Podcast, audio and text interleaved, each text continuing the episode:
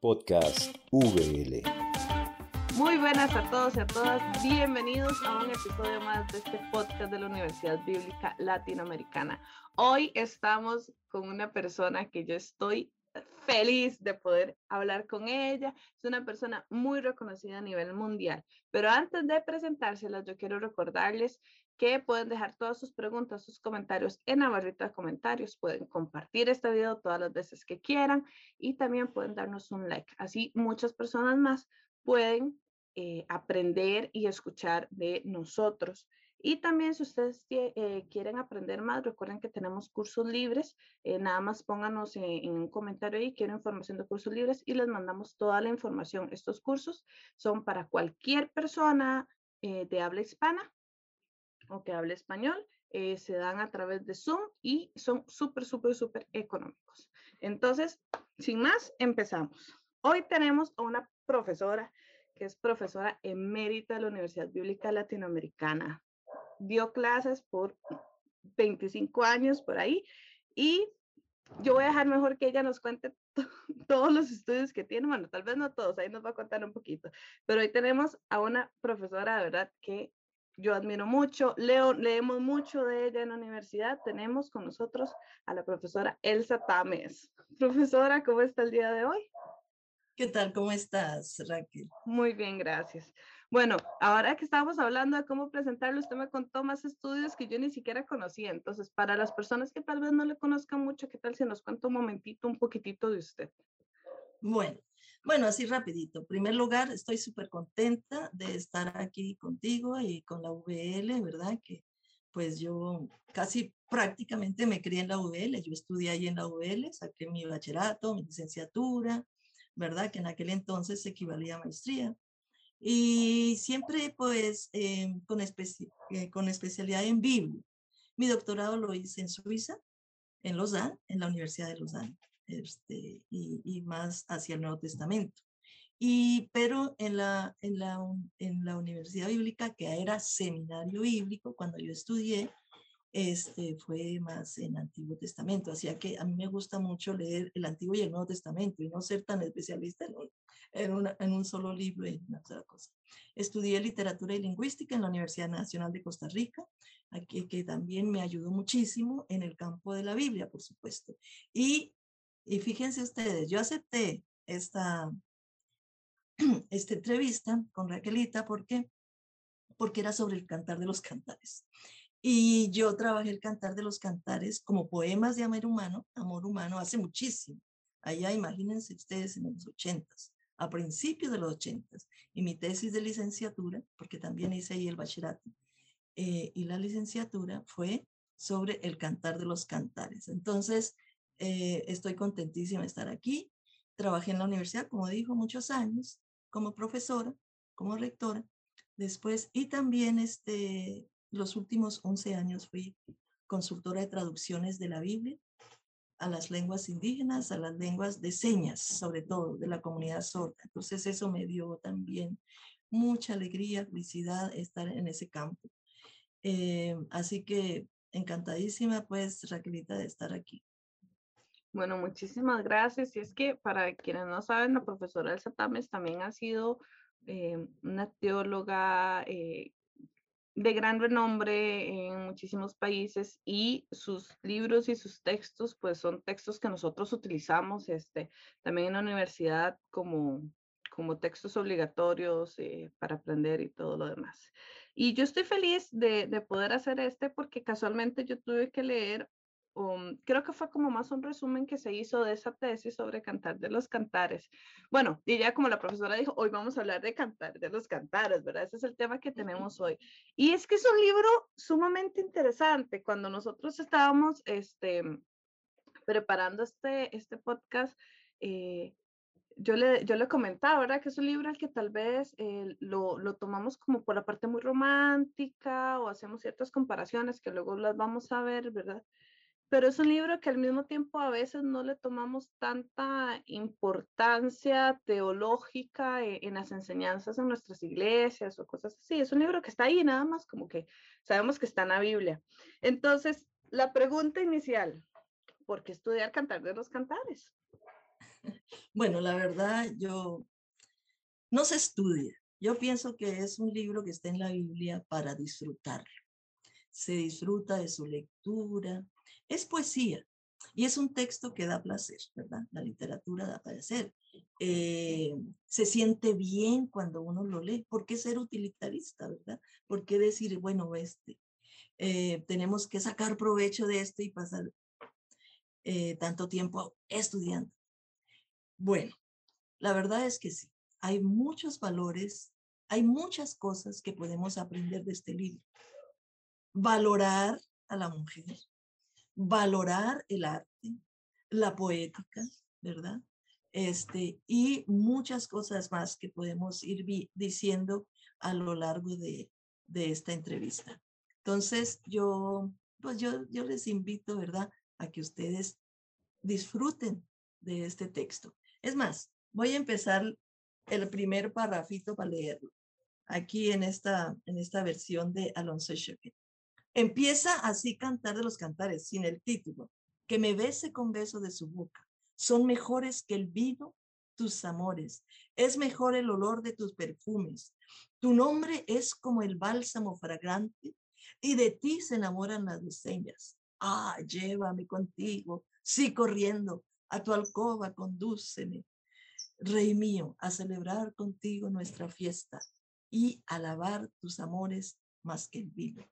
¿Verdad? Yo pienso que en esta sociedad tan exigente, consumo, este, de satisfacción inmediata, etcétera, yo creo que este es placentero leer estos, estos poemas, te humaniza.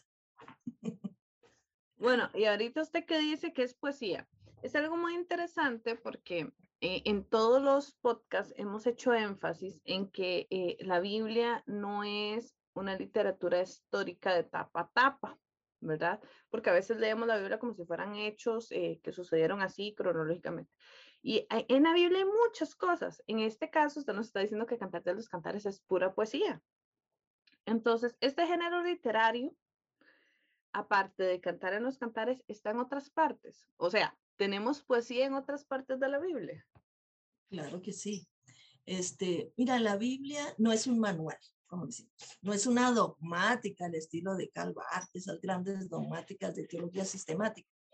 Es testimonio, la Biblia es testimonio de vida, de pueblos, de personas, eh, eh, y está escrita en diferentes géneros literarios, ¿no? Toda la Biblia. Tenemos narrativas, como son los evangelios, los relatos de Ruth, los relatos de Esther. Tenemos poesía, como es el cantar, pero también tenemos los salmos, es pura poesía, ¿verdad? Y también tenemos poesía en algunos, aquí y allá, ¿verdad? En los profetas, etcétera, ¿no? Está la poética, la poética que llamamos hebrea, que es diferente. Entonces, el cantar de los cantares es poesía. Ah, tenemos drama también, en la Biblia, dramas, eh, Job, del, Job podía ser drama también, una narrativa así. Eh, tenemos cartas, bueno, eh, y otros, digamos, subgéneros como genealogías, ya que ya no son tan atractivas, ¿verdad? Y, y bastantes parábolas, ya subgéneros, ¿no? Pero las grandes, narra la narrativa, las grandes géneros literarios, narrativa, poesía, ¿verdad? este, están ahí, presentes las cartas, que es otro género literario. Em, y, en Cantar los Cantares encontramos un género este, común en el Medio Oriente que se llamaba wasf. wasf este género es que eh, se usaba para alabar el cuerpo. Por eso es que él le dice, qué hermosa eres, hermana mía, tus ojos unas palomas, tu boca tal cosa, tus pechos, ¿verdad? Como dos mellizas. Eh, describe todo el cuerpo alabándole y ese género literario se llama wasp y era de, de, de, Oriente que se usaba en otros, en aquel tiempo. Entonces, en medio, perdona, en medio de esa, la Biblia, digo yo, es testimonio de pueblos y de personas. Y en medio de todos estos testimonios, no solo eso, encontramos la revelación de Dios, porque Dios se revela en la historia, en nuestras vidas, en las vidas de las personas. Y entonces, en medio de toda esta eh, testimonios, encontramos eh, palabra de Dios. Muy, muy interesante. No conocía ese género de, de la alabanza. Was, was, lo dije bien. Was, doble, ya, W-A-S-F. Was. Was, ok. Ese, ese muy interesante. Voy a buscar más de ese. Me, me, me llamó mucho la atención. Eh, ok, entonces, empecemos directamente en el libro, ya sabemos que es poesía, pero entonces salgamos como de la parte em, eh, como inicial, ¿no? Entonces, ¿qué es el cantar? ¿Quién lo escribe? ¿Cuándo lo escribe? Y algo muy interesante, eh, como es un género poco, un poco diferente a, a, lo que normalmente está en la Biblia, cómo entra ese género en la Biblia, cómo entra este libro en la Biblia, ¿verdad? Claro, eh, claro. hablemos un poco de ese contexto para ya luego entrar directamente en el libro. Muy bien, muy bien. Bueno, eh, el cantar es una colección de poemas, ¿verdad? Que hablan del amor de una pareja, de una pareja de campesinos, eh, él y ella, ¿verdad? Son ocho capítulos eh, bastante densos y con mucho significado, ¿sí? Eh, hacer una estructura del cantar de los cantares es imposible. Hay propuestas en los comentarios, pero son poemas que algunos los dividen de una manera, otros de otra. Unos han propuesto que son dramas, etcétera. Pues yo los veo como poemas, ¿verdad? Eh, como una colección. Y, las fechas, las fechas eh, podemos encontrar, por ejemplo, cuando menciona Tirsa, la que eres tan bella como Tirsa, la ciudad, pues esa es bien antigua, allá por el siglo 10, cuando eh, antes de Omri, bueno, 9 por ahí, eh, cuando el rey Omri cambia de Tirsa a Samaria. Entonces podíamos decir, ah, es de aquella fecha. No, encontremos palabras persas. Y, y cuando hay palabras persas hay que fecharlo ya este, después del exilio, ¿no es cierto? Eh, siglo sexto, por ahí. Quinto. Todo esto es antes de Cristo, ¿verdad? Para que Todo esto, si no, claro, no pensando que supuesto. es antes de por supuesto, este, antes de Cristo. Y entonces, ¿qué hacemos? Hay otros poemas, hay indicios, ¿verdad? Que nos dan distintas épocas. Lo que hay que ver es que es posexilio, ¿verdad? Y que puede tener, ¿verdad? Estas colecciones como tradiciones que después del exilio se fueron recogiendo como toda la Biblia. Ahora, algo interesante es el autor. Vieras qué interesante, porque todo apunta a que no es un varón, sino que es una mujer por la forma como está escrito. Y eso lo, lo, lo afirma mucho en un librito. Yo siempre pensé que era así, pero en un librito muy bonito que los recomiendo. Qué, qué, qué pena, qué vergüenza. Yo lo acabo de leer. Es Pedro Andiñac, pero lo escribió hace rato. Él, él fue profesor de, de ICEDET. Es muy bonito ese libro. Yo estoy con, concuerdo con él, con la mayoría de, de lo que dice. ¿Verdad? Y me encanta que él afirma que es una autora. ¿Por qué? La mayor parte del libro es ella la que habla, es la perspectiva de la mujer. Después, cuando habla de la madre, habla siempre muy bien, ¿sí?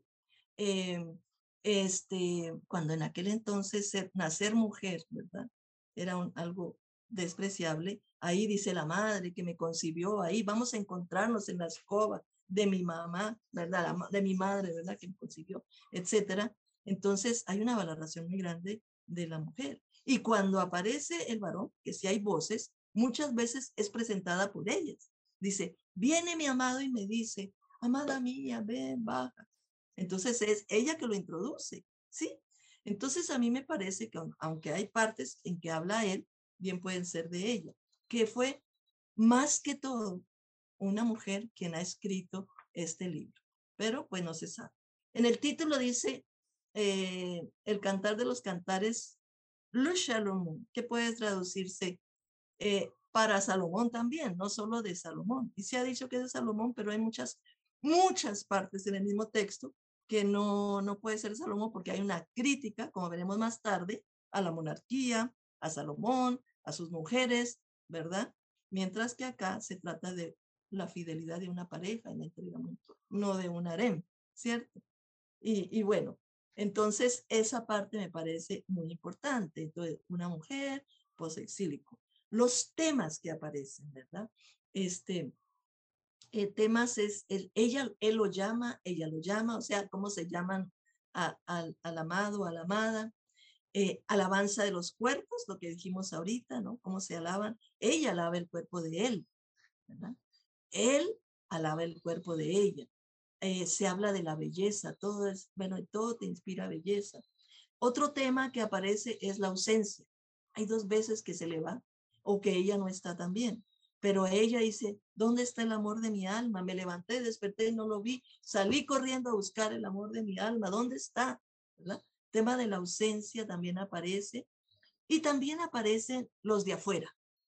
Algo, gente como que oponen, ¿verdad? Los de afuera, las hijas de Jerusalén, hijas de Jerusalén, por favor, no molesten al amor, o los guardas, los guardas de la, de la ciudad, los centinelas, los hermanos, esos son los de afuera, los que no están en este mundo de, de los que se aman.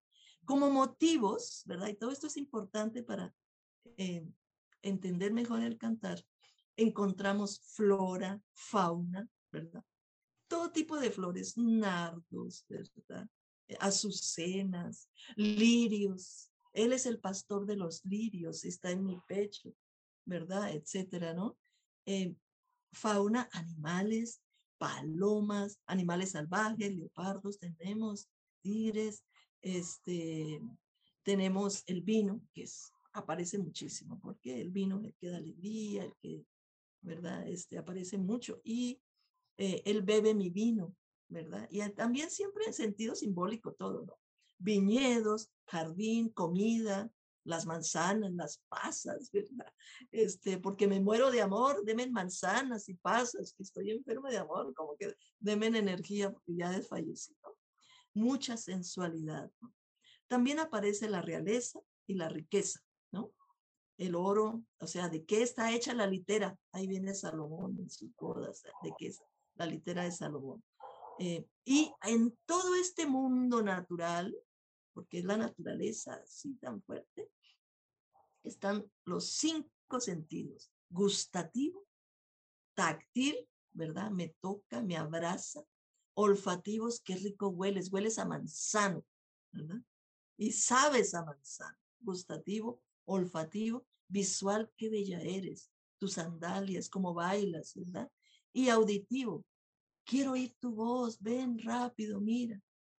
Se oye, ¿verdad? Entonces, son eh, los motivos que encontramos aquí.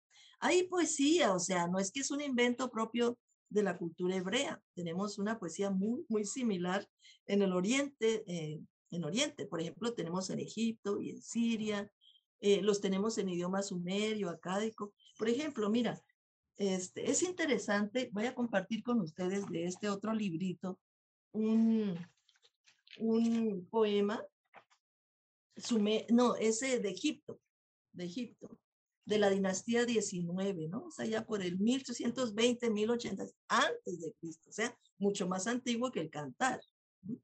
Imagínense 1320 antes de Cristo habíamos fechado el cantar por ahí por, por 60, eh, por el siglo VI. sí, sí, sí. Mira, este qué bonito. Eh, hay muchos, pero escogí uno menos erótico, porque todos son muy eróticos, ¿verdad? Dice aquí, con nuestras manos unidas, todo mi cuerpo se sobresalta de alegría y se deleita mi corazón debido a que caminamos juntos. La cadencia de tu voz es como el vino de Granada al oírla me da vida. Cada vez que me miras es más para mí que el comer y el beber. Vean cómo están todos los sentidos del tacto, olfativos, visuales, ¿verdad? Este, etcétera. Y también los, los este, motivos muy similares, granadas, porque es que estamos en un contexto similar, ¿verdad? Y el otro, este, con esto termino porque el tiempo se nos va. Este es que lo saqué de aquí, es, es un, eh, un poema sumerio del siglo, imagínense, 24 antes de Cristo. siglo 24 antes de Cristo. Sí, todavía más eh, antiguo que incluso es, estos otros. Eh, sí, sí, sí, es de la diosa Inanna, porque ahí más todos los poemas son de los dioses, Inanna y, y su, su, dios, este, que se llaman hermanos también, novias, amigas, así. Dice, mi amado me encontró, se deleitó en mí, nos deleitamos juntos. El hermano me llevó a su casa, me hizo yacer sobre su dulce cama. Mi dulzura yaciendo en mi, mi dulzura yaciendo en mi corazón. Este, vean los mismos temas que, es que el amor es universal, ¿verdad? El amor es universal. Y aquí hay ternura, hay erotismo, ¿verdad? Eh, hay amor profundo, etcétera, ¿no? Entonces, más o menos ahí tenemos una visión de lo que encontramos en el cantar, sus fechas, su autor y todo eso, ¿no? ¿Y cómo entra en la Biblia? Ay, sí, cierto. ¿Cómo entra la Biblia? ¿Cómo entra en la Biblia? Mira, la cuestión es esta.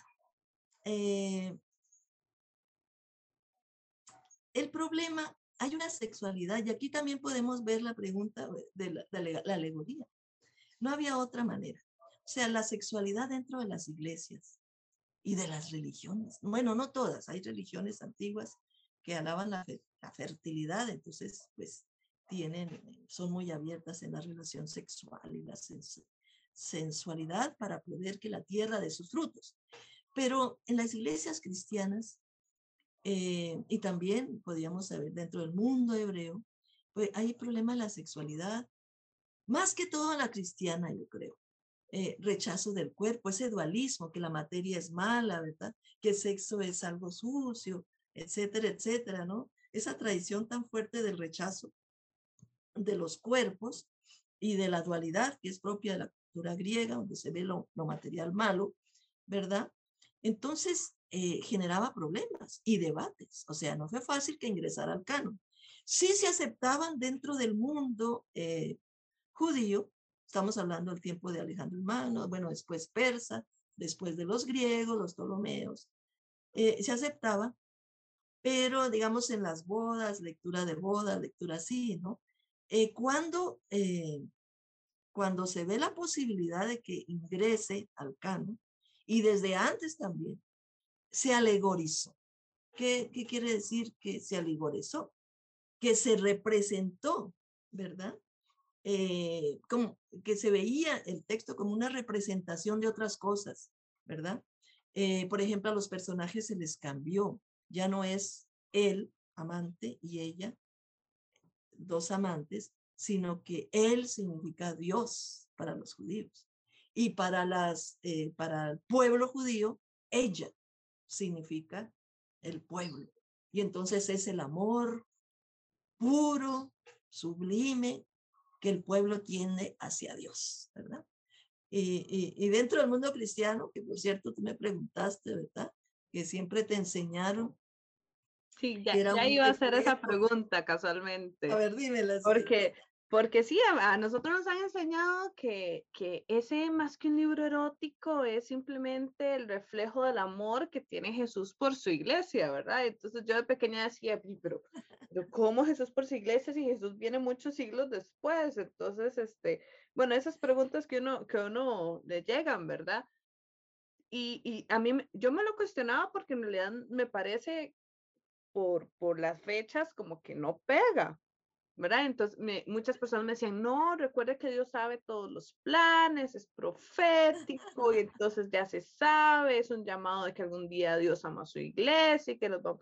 Y yo decía, pues, pero yo lo veo más como, o sea, a, mí siempre me ha gustado la parte humana, ¿verdad? Como y la relación de dos personas, y es algo que todos hacemos, es algo, y todos nos enamoramos o, o convivimos con alguien o estamos con alguien, una pareja, pues tiene su intimidad, entonces me parece algo muy natural, pero como usted también lo acaba de decir, y también en la iglesia hemos satanizado y hemos puesto como malo el, el hecho de, de sentir placer, de amar a otro, de no solo amar eh, como persona, sino su físico, su cuerpo, de, de, esta parte de la intimidad, no, eso no se dice, o, o incluso muchas personas me cuentan que, que, en su iglesia católica les dicen que el sexo es solo reproductivo, ¿verdad? Entonces que hay que tener control natal, o control de, de ay, se me olvidó, no tomar pastillas, no ser preservativo, este tipo de cosas, este, porque el sexo es para reproducir, ¿verdad? Y yo decía, pero...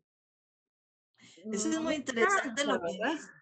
Es muy interesante lo que dices, porque fíjate, una lectura de principio a fin del libro en ninguna parte se, se, hay, el interés de ellos de tener un hijo, de esta pareja campesina. No hay ningún interés. Es sentir placer, ofrecerse, entregarse abiertamente el uno al otro, la otra al uno.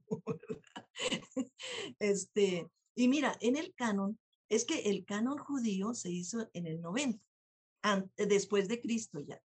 Y entonces, ¿cómo entra?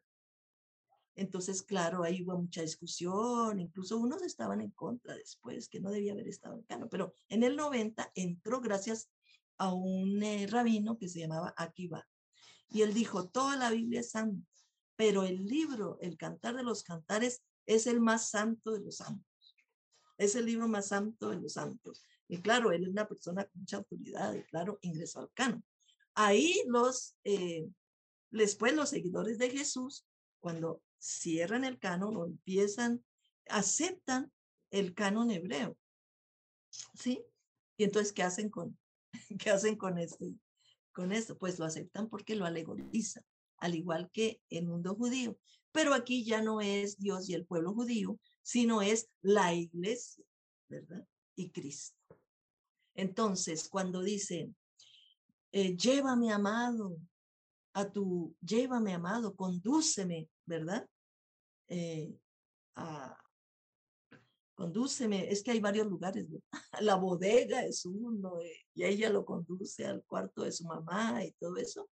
Dicen que es este, es, es, es Cristo conduciendo a la iglesia, ¿verdad? Hacia Dios, etcétera, ¿no? Eh, este, así se lee. Cada elemento del cantar de los cantares se alegoriza, se espiritualiza. Y así los dos pechos de las flamitas son el Antiguo y el Nuevo Testamento, ¿verdad? Y uno mama la palabra de Dios, ¿verdad? Y otro cuando dice que me bese con besos de su boca, pues eh, esa es la Eucaristía, ¿verdad? Cuando sería del mundo católico cuando lo alegoriza. Y después también los místicos. Los místicos tienen toda una, casi todos tienen una preferencia por el cantar los cantantes. Y ellos ya ven su alma sea mujer o varón. Santa Teresa de Ávila ve su alma, ¿verdad? Llena de amor, seducida por Cristo, ¿verdad? Ese es Cristo que seduce su alma. Y es el matrimonio que tienen ellos, su alma, con Cristo. Lo mismo San Juan de la Cruz.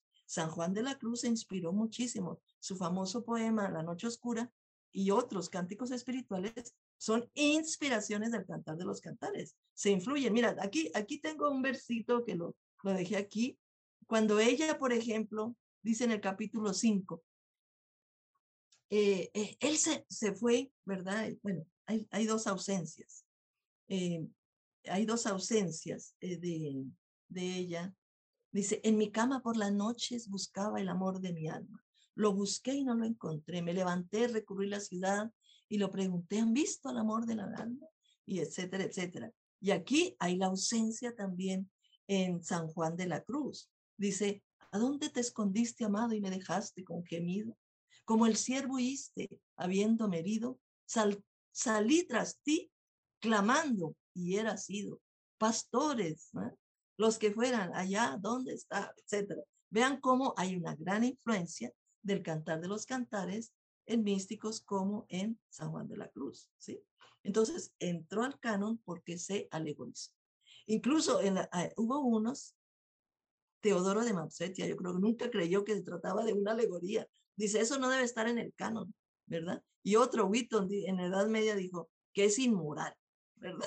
Ellos no vieron más allá de, de eso, pero gracias a Dios que esté en el canon, porque el cuerpo ha sido un regalo de Dios y lo dio para disfrutar, no solo para crear, ¿verdad? Entonces tenemos como un don ese libro de poemas. Entonces podemos deducir con todo esto, lo voy a decir así suavecito para tampoco escandalizarnos, que entonces en realidad este libro no estaba hablando de Jesús y su iglesia, ni, ni, ni de la relación de Dios con su pueblo, o sea, de verdad es un libro sumamente humano que está hablando de la pasión que siente una pareja de enamorados en su intimidad. La verdad, la, eh, sí, definitivamente sí. La, la, palabra Dios no aparece en ningún versículo. Y cuando dice el amor es llama divina, es una llama divina, pero no está hablando de Dios. Es la única parte donde dice llama. Ahí te está diciendo que es un don de Dios. Ahora, yo sí creo que puedes experimentar a Dios en la lectura del cantar, porque eso es lo que Dios quiere, que nosotros seamos felices, ¿verdad? Y la experiencia del amor mutuo es, es muy sublime.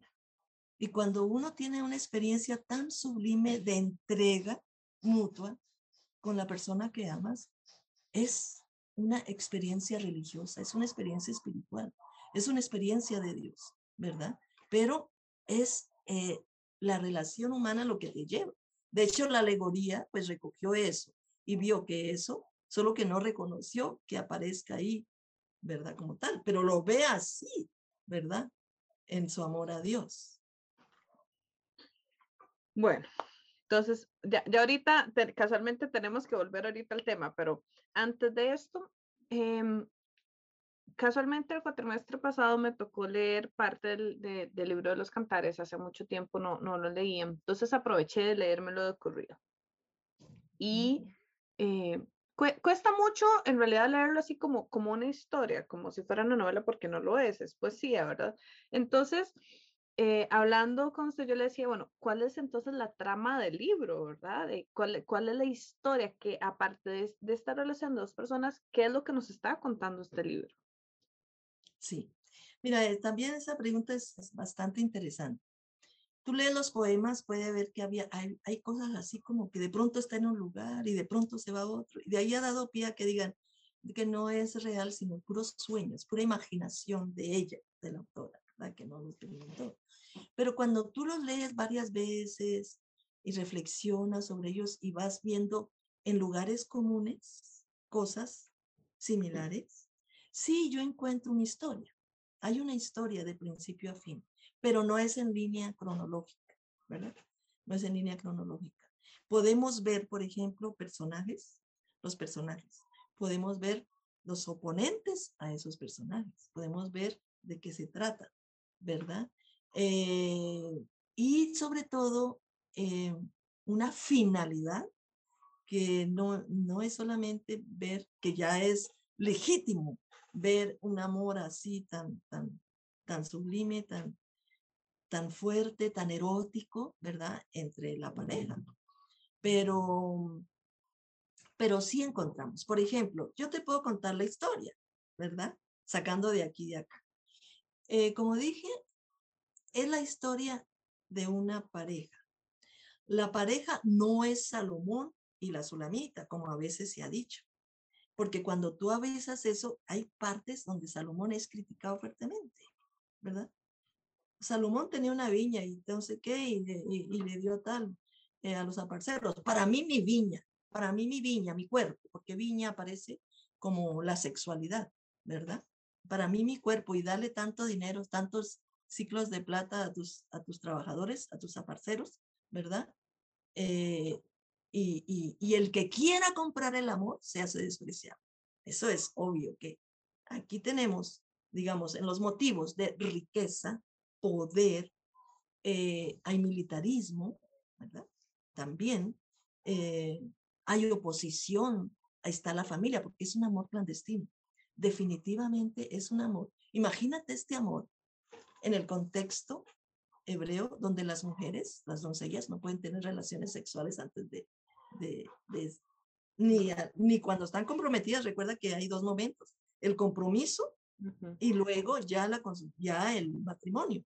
Y no pueden tener antes ni durante el compromiso. El problema de María y José se vio ahí, ¿verdad? Cuando nació Jesús. Este, entonces, imagínate estos poemas, el interior de, de una cultura patriarcal, ¿verdad? Con las reglas, ¿verdad? No se puede ni siquiera salir, ¿verdad? Esta es un amor que transgrede las normas, Primero sale, la ponen a trabajar en el sol, porque ella dice, soy, soy negra y hermosa, ¿verdad? Porque le, le han puesto, soy negra pero hermosa, como un adversativo, que a pesar de, pero Lavado en hebreo es, es conjuntivo también, es hilativo, soy negra y hermosa. Y, y esto, Moreno, es porque me pusieron a trabajar en el sol, mis hermanos. ya los hermanos son un grupo de opositores con ella. ¿Y ella qué hace? No, descuide mi viña. Y mi viña es su cuerpo. Y eh, se puso a, cuidar otro. Entonces, se va corriendo. Ya en el capítulo 1 está la transmisión. Se va a buscar a su amor de su alma. Y va y le pregunta a los pastores, ¿dónde están? Ah, por aquí, si no lo sabes, él le dice, ven acá. Y ahí, bajo tal cosa, nuestra cama, sí, en el campo, se acuestan en el campo, se acuestan en la casa de la mamá que la concibió, se acuestan bajo un manzano donde él le da su amor, ¿verdad? Es un amor libre, pero no es un amor, digamos, vulgar y, y, y que se acuesta con todo el mundo, no es un amor fiel, una fidelidad que es la fidelidad lo que legitima y no las reglas, ¿verdad? Una, una, porque él la busca, ella él, y se alaban mutuamente, ¿no? Eh, cosa importante para subrayar hoy día, ¿no? Eh, dentro de la sexualidad que estamos exacerbadamente bien, o, o sexualidad exacerbada, ¿sí? Entonces, es esta pareja de campesinas que se aman a escondidas. Eh, ellos, este, la familia, podemos ver ahora los opositores. Encontramos varios, fíjate, y es en la ciudad, porque aquí vamos a ver la oposición campo y ciudad. En el campo, ellos van a ver las flores y bueno, todo eso, ¿no? Y en la ciudad, a ella la golpean los guardias. Cuando ella se levantó y se fue a buscarla, y se fue a buscar a su amado, dice, me encontré, dos veces se los encontró. En una no le hicieron caso, y en otra ya la confunden con prostituta, obviamente. ¿Por qué? Porque cómo va a estar una mujer en la noche corriendo. Y ya en la segunda vez, ellos la golpearon, le quitaron el velo, le quitaron la vestimenta, le quitaron su vestimenta, la desnudaron, posiblemente hasta la violaron. Entonces, esos son los oponentes. Y ella por amar, por buscar a su amado, ¿verdad? Entonces, esos centinelas que cuidan la ciudad son los que la agreden, ¿verdad? Entonces, tenemos los soldados, eso. También tenemos, eh, ya dijimos, Salomón y su riqueza. Ella prefiere, no prefiere las riquezas, porque e, ella cuando escribe el cuerpo de él, él, ella habla de zafiros, de riqueza, pero es el cuerpo, sus piernas, ¿verdad? Su pecho, su eso, todo, todo es otra cosa, natural y también de piedras preciosas. Esa es otra cosa. Ella prefiere esta, eh, eh, lo natural que, que, que, que las riquezas de palacio y la realeza. Cuando tú ves la litera de Salomón que viene, ¿qué es eso que asoma ahí? Wow, no, es, es la litera de Salomón y si alaba es a la litera, no al cuerpo de las personas. La alabanza es de qué está hecho de plata, de oro, un montón de soldados que son la guardia, guardaespaldas, lo siguen, ves, ahí tienes el militarismo, el poder, la riqueza de Salomón, ¿sí? Y además, como dijimos ahorita, es el que quiere comprar el amor, quiere comprar. ¿eh? Recordemos que a Salomón se le recuerda en unos libros por su sabiduría y, y, y, su sensibilidad frente al arte, pero en el cantar no. Ahí no se le recuerda. Eso lo, lo encontré ahí con Pablo Andiñar. Se le recuerda a Salomón aquí, su harem, no la fidelidad de una, una mujer, su harem y su riqueza y su poder y su militarismo con el que sometió a otros pueblos, ¿no? O sea, hay una crítica aquí a, a estos que también son oponentes. Y por último, o también entre otros, está la familia. Fíjate, pues claro, tienen que cuidarla. Pero la familia lo que le interesa es el dote. A las mujeres en aquel entonces, pues las casaban, ellas no decidían, por cierto. Ellas les daban el marido. A veces no lo conocían, sino hasta el matrimonio mismo. La noche que, que se dormían con ellos lo conocían. Entonces, ellos está, eh, están por la dote. Eh, como dijimos, primero la ponen a trabajar, ¿verdad? Y, y entonces, eh, y ahora le dicen, nuestra hermana pequeñita, sus pechos son muy pequeñitos. ¿Qué haremos cuando vengan a pedirla? ¿Verdad? ¿Qué haremos cuando vengan a pedirla? ¿Cómo vamos a conseguir la dote si no es atractiva? Fíjate cómo la familia no la pone atractiva a ella. Este, porque tiene pechos pequeñitos, mientras que él, habla de mm, mm, los pechos de ella son racimos de granados y son cabritas gemelas, eh, todo, todos los motivos, ¿verdad? Naturales que encuentra. Entonces, ¿qué responde ella? Mis pechos son torreones, imagínate, son torreones mis pechos. Ella sí afirma su sexualidad, mientras ellos niegan su sexualidad. Dice, y yo seré para él fuente de paz. ¿Ves? Entonces, mis hechos son torreones y yo seré para él fuente de paz.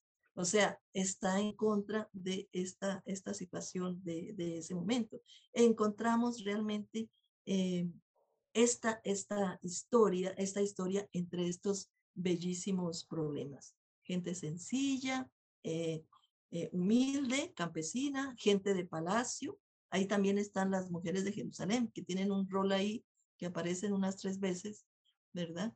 Que pues algunos dicen que es un rol negativo, ¿verdad? Y, otros pues que será cómplice, pero pareciera que tiende a negativo, porque ya dice, cuando, él, cuando ellos hacen el amor y quedan saciados, y entonces dice, muchachas de Jerusalén, no, no, no vengan a molestar al amor, ¿verdad? Hasta que esté completamente, eh, no vengan a molestar o a despertarlo. Hasta que esté completamente saciado, podríamos traducir así.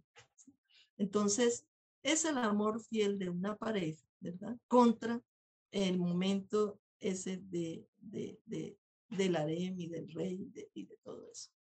Bueno, ahí tenemos más o menos este, esto y la mujer siempre tomando la iniciativa, ¿no? Bueno, el tiempo, sí, está súper lindo. Y tengo una pregunta que, una pregunta extra que no se la había hecho antes, se la voy a hacer ahorita, pero el tiempo va avanzando, entonces, este, se los voy a hacer juntas. Con, con lo que usted me acaba de decir, yo siempre me imaginé este libro este, como una pareja de adultos.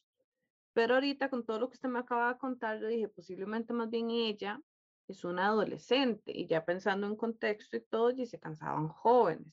Entonces podemos pensar que es la, la protagonista es, es, una, es una muchacha joven, una adolescente por lo que usted acaba de decir, que solamente los pechos, el que están pensando en la dote, yo siempre había pensado más bien, o sea, como nada más lo leía, había pensado más bien que ella era una mujer casada y posiblemente aquí, sí, ¿verdad? Entonces, eh, eh, todo lo que usted me acaba de contar empezó como, como a hacerme preguntas en la cabeza.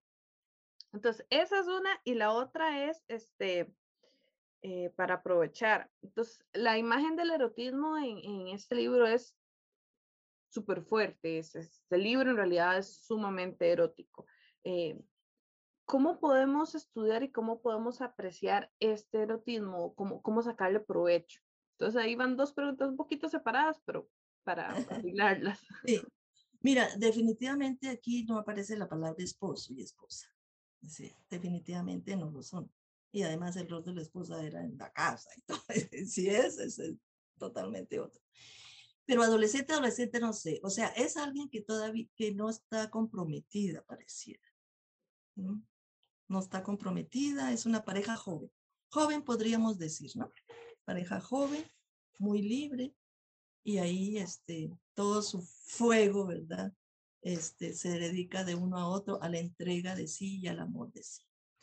Eh, ahora, en cuanto al erotismo, fíjate que en realidad es más erótico de lo que pensamos. Mi trabajo en la Universidad Nacional, mi tesis de grado, eh, pues no fue sobre Biblia. Yo tuve que pedir permiso para estudiar un libro de la Biblia, pero que hablaba de poemas de amor humano. Y como mi, mi, mi carrera, mi licenciatura era sobre el erotismo, eh, era sobre literatura y lingüística, quise trabajar, porque yo ya había terminado mis estudios de Biblia, un libro de la Biblia. Y entonces me permitía trabajar el cantar de los cantares eh, pero desde el punto de vista totalmente secular, así como amor erótico, amor universal, ¿sí? Entonces ahí yo encontré, eh, tuve una metodología para encontrar eh, el erotismo del signo lingüístico, o sea, detenerse en el texto. Hay un, hay un semiólogo que me encanta, se llama Roland Barthes. Él escribió un libro que se llama El placer del texto. Y él dice que las obras literarias muy buenas, esas famosas, te dan placer, son textos de placer. Entonces tú te detienes en el texto, lo disfrutas, aunque no hable de sexo, aunque no hable de nada de eso. Pero cuando aplicas este método de el placer del texto, cómo descubrir entre líneas lo que el texto está diciendo por detrás, ¿verdad? Lo encuentras alta, altamente erótico, ¿verdad? Este, ahí el lector es como un voyerista, ¿no? Que está viendo entre líneas y también siente placer. Es un diálogo entre el lector y el texto, ¿verdad? Eh, de hecho, como dice Bartes, los árabes decían que texto, bueno, sabemos, texto es tejido, ¿verdad? Texto es tejido y nosotros somos tejido. Texto es cuerpo, decían los árabes, nosotros somos cuerpo. Entonces, es diálogos de cuerpos. El cuerpo del lector, la lectora y el cuerpo del texto mismo. Entonces, ahí uno como voyerista viendo todo eso. La historia, mira, muchas veces es inocente, es inocente. Mi amor, vamos a ver las florecitas en el campo. Mira cómo están, ya es primavera, veamos cómo brotan, etcétera. Y, o si no, hey, él está sobre mí como nardo, eh, qué sé yo, ¿verdad? Eh, hay unas figuras, bueno, que quiera verlo puede ir a la Universidad Nacional, está en la biblioteca. Eh, el título creo que era una nueva entrada al cantar de los cantares. Eh, y ahí encuentra todo el método, a veces es aburrido porque es muy técnico, eso sí, pero las, las introducciones no. Entonces, lo interesante es que hay que distinguir entre erotismo y pornografía, incluso en la lectura de los textos. Roland Barthes decía que el, texto erótico o el erotismo eh, se distingue por lo que lo se ve y no se ve. Él decía, por ejemplo, cuando eh, una chica bonita. Ahí en el, anda por ahí, ¿no? Y, se, y tiene un botón desabrochado de su camisa. Pues aquí no puedo porque no me alcanza a desabrochar, ¿verdad? Eh, no ves nada, pero sí ves. Ese, se mueve ella y, se, y, y aquí está el botón, ¿verdad? Que ves y no ves. ¿Y por qué eso es más atractivo que ver una mujer desnuda? ¿Verdad? Ese es el erotismo. Y llama la atención inmediatamente. Él hablaba también, Roland Barthes dice, el guante, el guante de la manga, ¿no? Entonces, se, aquí se, se abre y no se abre y ves la piel. Eso es erotismo. Y el texto es altamente erótico porque tú te dice y no te dice. Tiene que ver con lo que llamamos connotación o polisemia. ¿Qué es polisemia? Muchos significados en un término, muchos sentidos en un término, ¿sí? Y entonces aquí el texto te dice una cosa, pero te está diciendo muchas a la vez. Y cuando uno analiza una cosa, este, lo denotativo es lo que dice, ¿no? Vamos al campo, ¿verdad? Vamos al campo. Eh, eh, que se abra la puerta o qué sé yo, pues ya ¿verdad? Tú vas viendo las connotaciones que hay dentro de la historia y vengan todos los vientos, ¿verdad? Y den los aromas, y, ¿verdad? Eh, entonces ya estás viendo tú que va a haber un acto sexual, incluso el mismo acto sexual, pero no te lo describe, ¿verdad? No te lo describe. Eso es erotismo, decir y no decir, ¿verdad? Y como en, y con porque es una, una atmósfera tan erótica, porque en cada palabra, no es solamente en, en, una oración, en una palabra, todas las palabras te llevan a, a, significar otra cosa, a significar otra cosa, o sea, a connotar otra cosa y se crea esa atmósfera, ¿verdad? Este es muy, muy interesante. Yo, eh, Humberto Eco, que trabaja también toda la, la, la, significación plural de los textos, la polisemia, ¿verdad? Muchos sentidos y Humberto eh, y Roland Barthes me ayudaron en metodología a trabajar. Bueno, yo sé que el tiempo pasa, es toda una tesis, ¿verdad? Entonces, bueno, ahí, ahí le dejamos. Sí, yo estoy viendo a ver cómo, cómo estiro los minutos. Hace rato estoy viendo el reloj porque está muy interesante y, y, y la verdad es que eh, es un libro que tal vez no le hemos puesto tanta atención. Entonces, ok, llegamos a las conclusiones para, para, que casualmente para lo que te iba a decir. Digamos que yo ahorita me quiero volver a poner a leer el libro de Cantares, porque con todo lo que hemos hablado, pues ya, ya quedé intrigada, ¿verdad? Entonces quiero leerlo, quiero encontrar esto que hemos hablado, ponerle más atención a esta parte humana y no pensarlo tanto eh, con estas otras alegorías que hemos hablado. Entonces, ¿Qué tengo que hacer? ¿A qué le pongo atención? ¿Cómo, cómo lo releo? ¿Qué consejo nos da para nosotros poder apreciar de mejor forma este libro? Muy buena pregunta. Muy bien. Mira, hay varias cosas. ¿sí? Yo creo que primero es leerlos como poemas y disfrutar de la lectura, pero buscar una Biblia que, que, que, sepa traducir poemas, una traducción, que no se vea como traducción. Reina Valera no sirve para eso. Buscarlo en otra versión que sea más poética, ¿sí? Yo creo que Dios ¿cuál, me aconseja? Yo creo que Dios habla hoy es más poética y también, o sea, más literaria, eh, que es muy fiel al texto, pero también se preocupa por los sonidos, que suene bien. Alonso Shekel, para mí me encanta, él tiene una, podría ser en la Biblia el peregrino, etcétera, ¿no? Esas dos son las que tengo en mente, ¿no? Entonces, disfrutar la lectura. Hace bien al alma, te hace bien, te hace sentir bien. Y en estos momentos de pandemia y todo, ¿verdad? Que estás todo así, necesitas este tipo de literatura. Y también recuerda que es una vivencia espiritual, ¿verdad? Puede ser la, la experiencia del fuego divino también. O sea, yo pienso que no están, no están este, peleados, ¿no? Después, en segundo lugar, creo que hay que encontrar valores, hay que leerlos desde la ética de la poesía. Tenemos la ética de la narrativa, pero también la ética de la poesía, ¿verdad? Fíjate que te habla de una relación, una relación sexual diferente a la frivolidad, a esa que se acuestan con todo mundo. Es, ahora, van a un café o acá, se conocen, ya se acuestan. Una satisfacción instantánea que no es duradera, crea vacíos, crea heridas, etcétera. Yo pienso que aprendemos aquí este, a, esta, a esta relación de, de fidelidad, ¿verdad? Que hoy no les gusta la palabra, ay, no, no, ese, este, no es que, digamos, cuando se casa la gente dice hasta que la muerte los separe, ¿verdad? Y aunque no ames al otro y, y se peleen y todo y te peguen, sigue, no, es hasta que el amor muera, es hasta que el amor muera, ¿verdad? Entonces, eh, aquí, ¿verdad? Eh, es un ejemplo de la ternura, del amor, del cuidado mutuo, ¿verdad?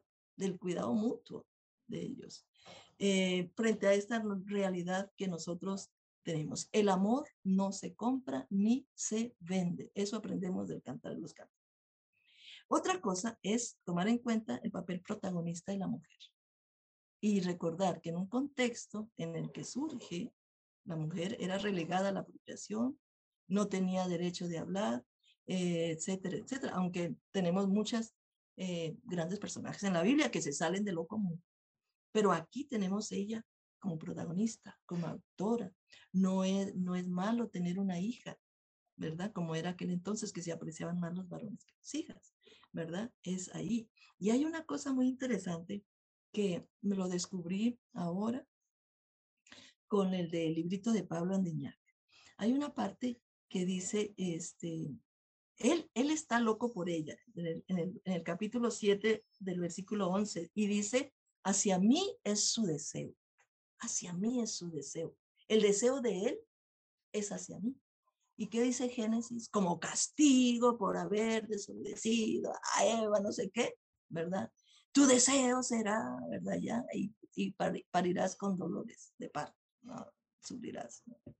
Entonces, aquí no, el deseo es de ambos. El deseo es algo positivo, no es un castigo, ¿verdad? El deseo es eh, de ella por él y de él por ella.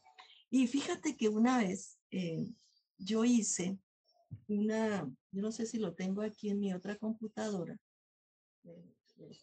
Eh, sí.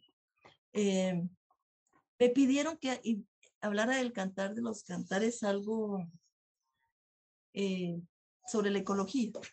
bueno, yo lo escogí ese tema, ecología, para, para eso.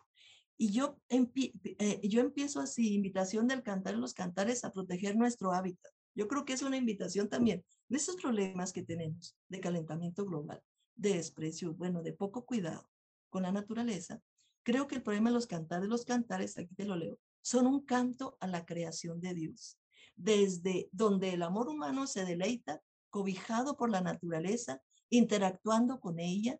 Se trata de un ecosistema armonioso en el cual se interconectan las flores, los arroyos, los animales, las colinas, los árboles, las frutas, las piedras preciosas, los humanos. O sea, ningún elemento puede existir sin el otro.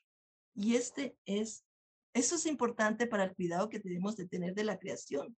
Eh, eh, la naturaleza que aparece, aparece aquí. Entonces podemos leerlo desde una perspectiva ecológica. Y no es que no haya amenazas, ¿verdad? Ahorita está amenazada por, por la riqueza, por la codicia, por la ambición, no quieren eh, las grandes empresas, los grandes ricos, ¿verdad? y matan a muchos ambientalistas, ¿no? Aquí también en el cantar están las amenazas, pero se superan.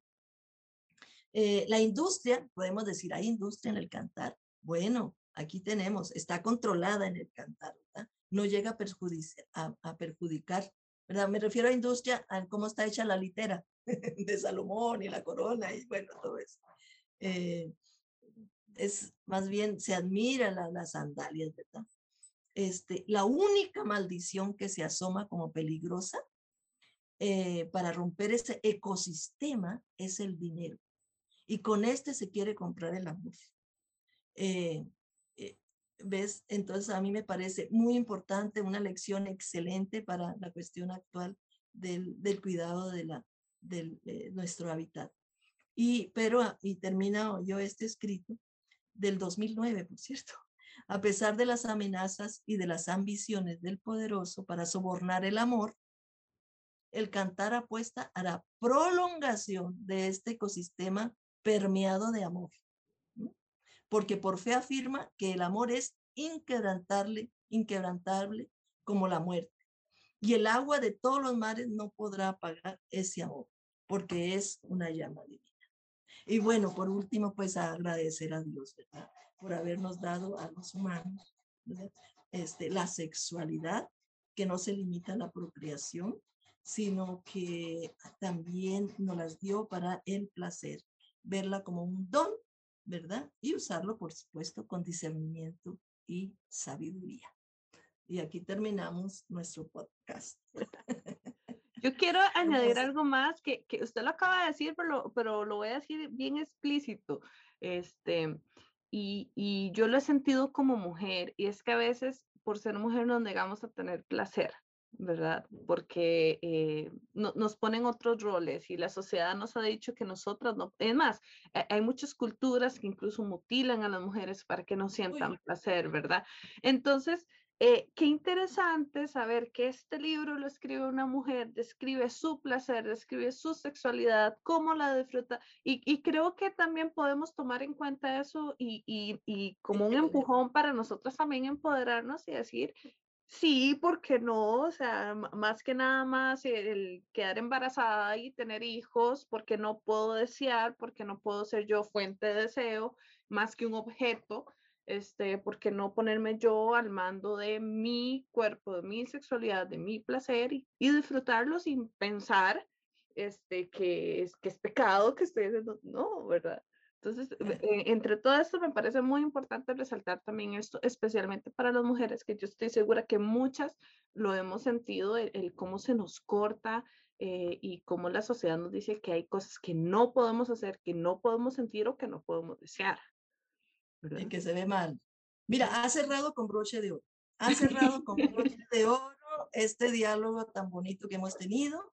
Y te agradezco muchísimo, ¿verdad? Que me hayas invitado porque yo hace, hace muchos años, yo es que mi tesis la escribí hace más de 30 años, ¿verdad? No había vuelto eh, a hojear mi tesis y no existía ni la computadora.